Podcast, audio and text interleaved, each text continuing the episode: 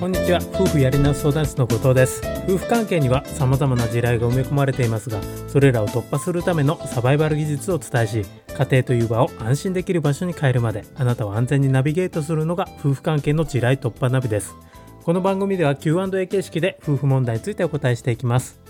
夫の悪口を電話で話してたらその話を聞かれてしまったということはありませんか？あるいはメールや LINE で夫の悪口を友人に送っていたつもりが間違ってご主人に送ってしまったなんていうことも夫婦カウンセリングをしていると時々あります。こういった事故は自分の信頼を大きく損なってしまうので注意が必要です。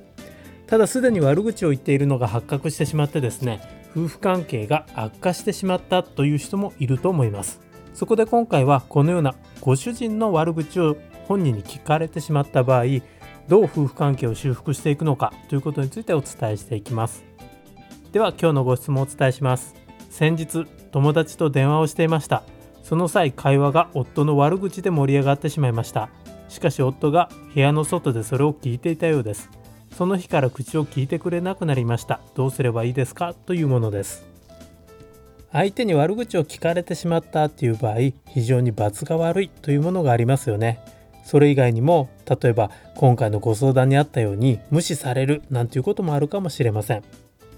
完全に無視されるということにまでならなくてもやはりですね、えー、大なり小なり影響があることが多いと思います。私もこの悪口を言っているのを聞かれてしまうという相談はですね時々受けるんですけれどもケースによっては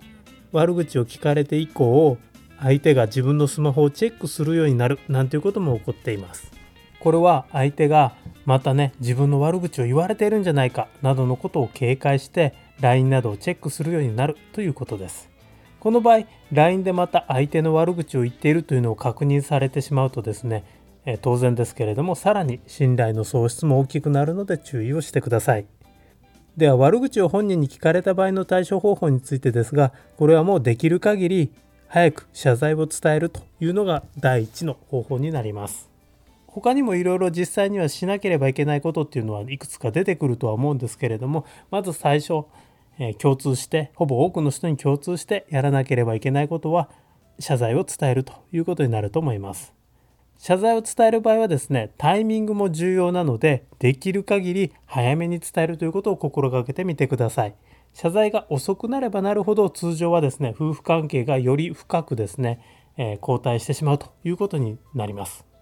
もちろん謝罪をしても許されないということは生じますがだからといって謝罪をしなければですね状況はさらに悪くなる可能性があるので相手の反応が悪いかもしれませんがそれでもまずはそれを伝えるということを進めてみてください。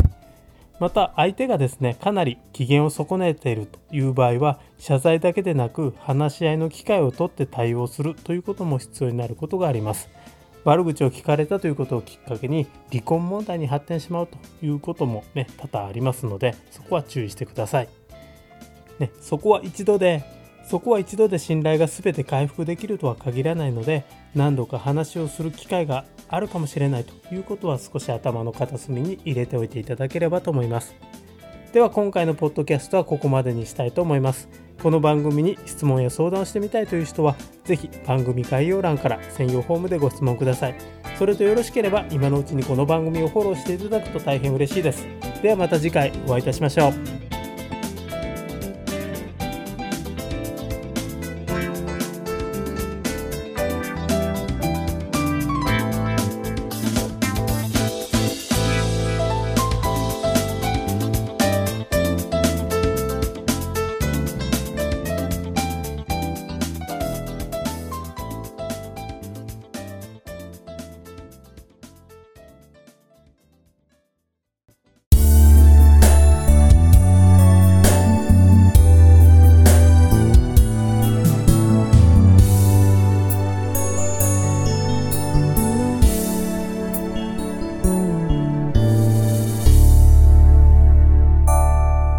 Radio Podcast